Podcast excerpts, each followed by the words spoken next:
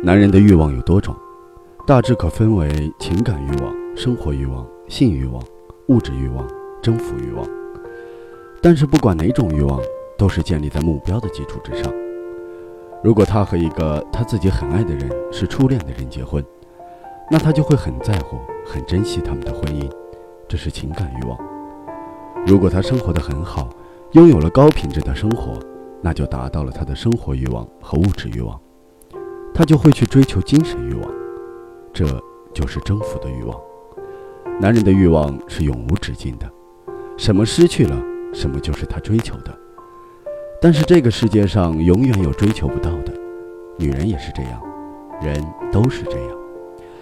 这就是人，都在追求，只是怎么看待你的追求。如果你不能正确的看待你的追求，你就是不知足。所以，珍惜自己所拥有的是正题。